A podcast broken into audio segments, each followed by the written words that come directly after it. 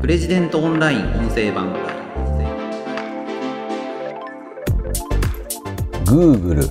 Microsoft、IBM こうした世界的な大企業の CEO はインド出身です。なぜなのでしょうか？プレジデントオンライン編集長の星野貴彦です。この番組はプレジデントオンラインの配信記事の周辺情報や解説をお届けしています。今回紹介する記事はなぜインド人は世界の一流企業で出世するのか勤勉で真面目な日本人が評価されなくなったわけという記事です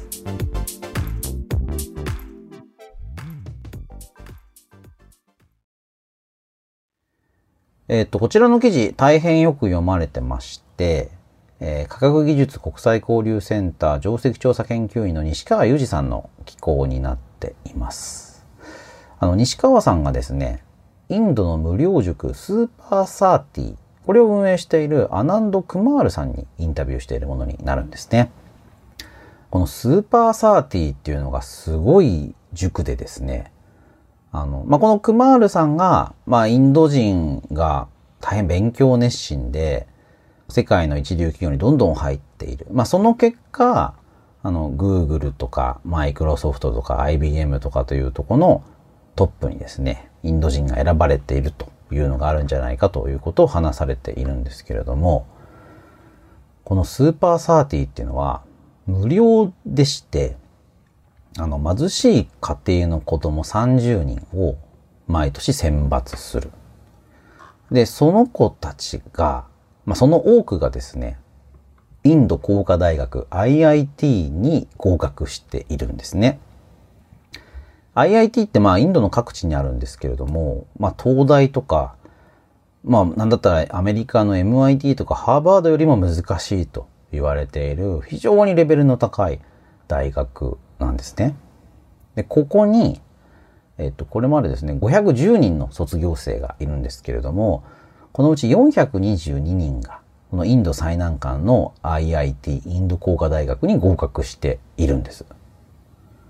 や、これめちゃくちゃすごくてですね。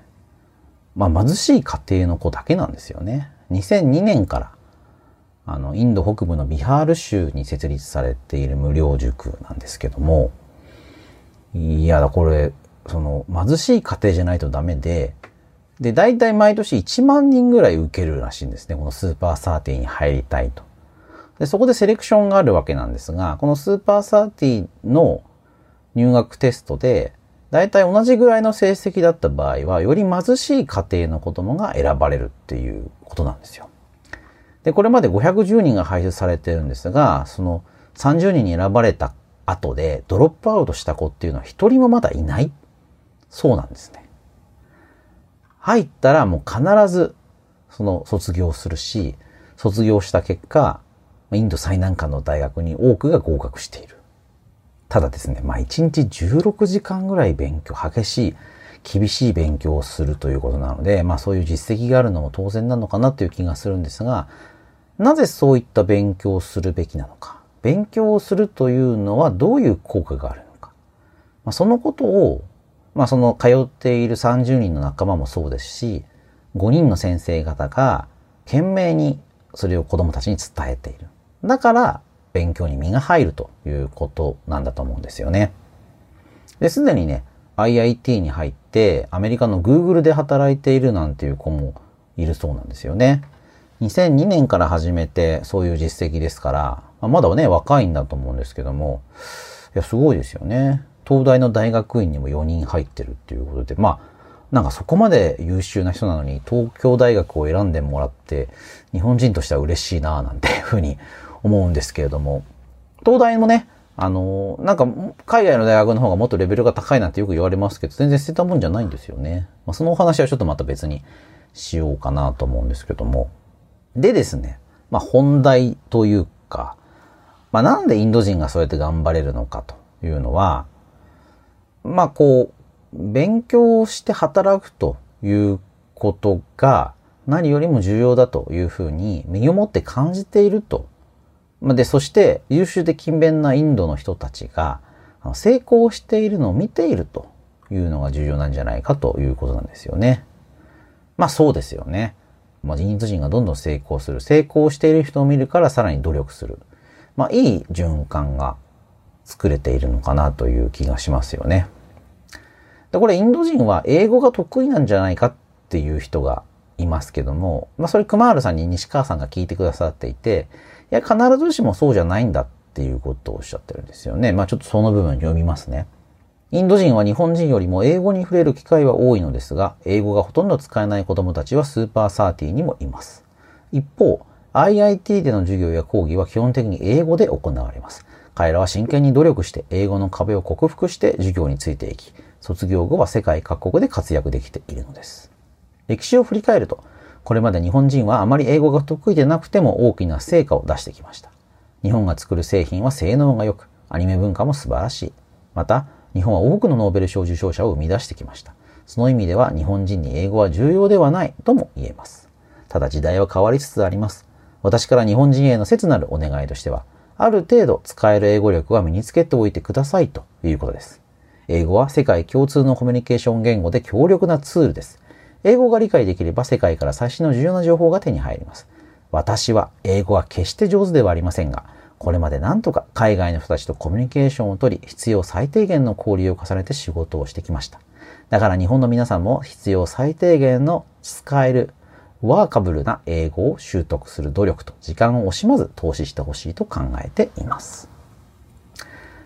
ねえ、こう、英語でインタビュー受けておきながら、私は英語が決して上手ではありませんというクマールさん。もう人格が浮かびますよね。さすがですよね。まあ、こういう方だからね、こういうとんでもない塾が成功したのかなという気がしますけれども。あとはね、あの、日本の若者に対してクマールさんこんなことを言ってくださってます。日本の若者はインドに比べてとても恵まれた状況にあると思います。だからこそもっと頑張って勉強や研究、仕事をして世界に貢献してほしいと思うのです。一般的にインドでは日本人は勤勉な努力家で親切で心も豊かだと評判です。だから世界の模範となれると思うのです。日本人の勤勉さ、真面目さが今の日本を作り上げており、アジアだけでなく世界の多くの国は日本や日本人を成功者、ヒーローだと思っています。だからこそ他の国の人たちに対してそのことを示し、良い影響を与える責任があると思うのです。今の日本人は様々な機会に恵まれており、その機会を十分に活用して頑張って努力し、新しい歴史を切り開いてほしいと心から思っています。世界の人たちはそれを見守っています。まあちょっとね、この言葉、裏を返すと、今の日本人の活躍ぶりというのは不十分なんじゃないのか。これだけ機会に恵まれているのに、恵まれていない国の人たちの方が活躍しているのはどうしてなのかというふうにも読めるような気がします。西川さん、記事の最後、インタビューを終えてというところで、茹でガエル状態にあるんじゃないかというふうに言われています。茹でガエル状態。あの、これちょっとね、本当か嘘か僕もはっきりしないんですけども、まあ、言われていることとしては、カエルを水の中に入れていて、じわじわじわじわ温度を上げていくと、温度が、まあ、例えば90度ぐらいになって、熱湯になって、もう茹で上がってしまって死んでしまうんだけれども、温度がじわじわじわじわ上がっていると、その熱い温度に気づかずに、まあ、茹でガエルになって、そのカエルは死んでしまうんだという話ですね。まあ、日本の若者たちもそういう状況にあるんじゃないかっていうことなんですよね。うーん、むむむむむむと。あ、今はちょっと茹でガエル調べましたけど、どうですかね？なんか嘘だっていう話があるみたいなので、逃げ出せる環境なら最終的に逃げ出すそうです。だちょっとこの例えとし、まあね、よく言われていることなんですけどね。でもあの、事実、茹でガエルということ自体は嘘らしいんですが、ウィキペディアですね。ウィキペディア今読んでるだけなので、ちょっとどこまでかってもう一回ちゃんと調べないといけないんですが、ただまあ、あまりに恵まれてしまっているので、その状況から、まあある種、逃げ出せなくなってる。自分がたちが危機にあるということが分からなくなってるっていうことですよね。うん、だから、まあ耳が痛いですよね。で、かつての日本がそういった厳しい状況から必死に努力することによって今の地位を勝ち取ったっていうのは、まあ僕ぐらいの世代が聞いては耳が痛いというか、僕より下の世代からすれば、なんだうるせえなっていう人が多いかもしれないですけども、まあそうですよね。うん、そして、インドの人がグローバル企業で数用な位置を占めている。で、ちょっと違う視点でいくと、中国人とか韓国人っていうのも、実は世界のグローバル企業で上の方にいないんですよね。まあ、もっと言うと、インド人が異常に強い。そうですよね。うん、だって Google、Microsoft、IBM って言っちゃったらもう、あんまもう残ってないですよね。GAFAM の2つがもう入ってて、さらに IBM 持っていって、なんでインド人、インド人ばっかりそんなにすごいんだっていうことなんですけど、やっぱこう、インドの占めてる位置っていうのはちょっと独特なんですよね。で、さらに言うと、インド人ってやっぱすごくこう、ハングリーさがあるというふうに言われていて、これはあの、うん、その国の文化だったり、まあ、ある種その、民族の特徴みたいなところでもある。まあ、そんな研究もね、実はあるんですよね。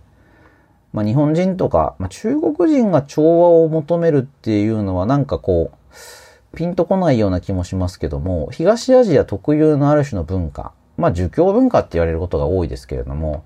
やはりこう東アジア特有の感覚として、こうまとまりやすかったり、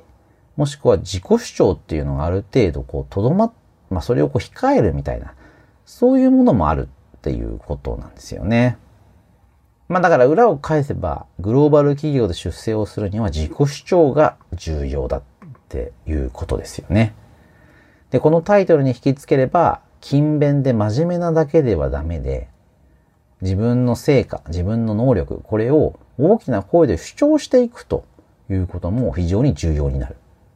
単に努力するんじゃなくて、これだけ努力したんだ。これだけの努力をしているんだっていうふうに言えないと、こういう企業の中では評価されない。評価されづらい。まあ、むしろ劣後してしまう。それが言えないと負けてしまうっていう、そういう状況があるみたいなんですよね。いや、だからこのね、インドの皆さんのハングリーさ、特にこのスーパーサーティの取り組みなんていうのは本当にすごいですね。このスーパーサーティの子供たちはもちろんですし、これを完全無料でやっているっていうこのクマールさんたちも本当にすごい。で今度あのこのスーパーサーティを、まあ、もっと大きくしてですね、あのさらに成長させるっていうことを計画されているそうです。今度1学年100人をやりたいっていうふうにね、ているんですよね。そうすると6学年で600人の規模。まあ中高一貫校みたいなね、形を考えてるそうなんですけども。いやだ、頑張ってほしいですよね。頑張ってほしいですし、まあもちろん、日本人である我々も頑張らないといけないなと。こういう記事を読むと、うん、背筋が伸びる気がしました。ということで、今回は、なぜインド人は世界の一流企業で出世するのか、勤勉で真面目な日本人が評価されなくなったわけという記事を紹介しました。この番組では皆さんからのお便りを募集しています。6月はメールテーマを設定します。今月のメールテーマは、チャット GPT はあなたの仕事にどんな影響があると考えていますか？です。ペンネーム、お住まいの都道府県を添えてこちらのメールアドレスまでお送りください。Podcast アットマークプレジデント .co.jp podcast アットマークプレジデント .co.jp です。また、Apple Podcast の概要欄にもお便りフォームのリンクをお知らせしています。こちらからでも結構です。折を見てお便りを番組内でご紹介していきたいと思っております。よろしくお願いいたします。それではまた次回お会いしましょう。プレジデントオンライン編集長の星野貴彦でした。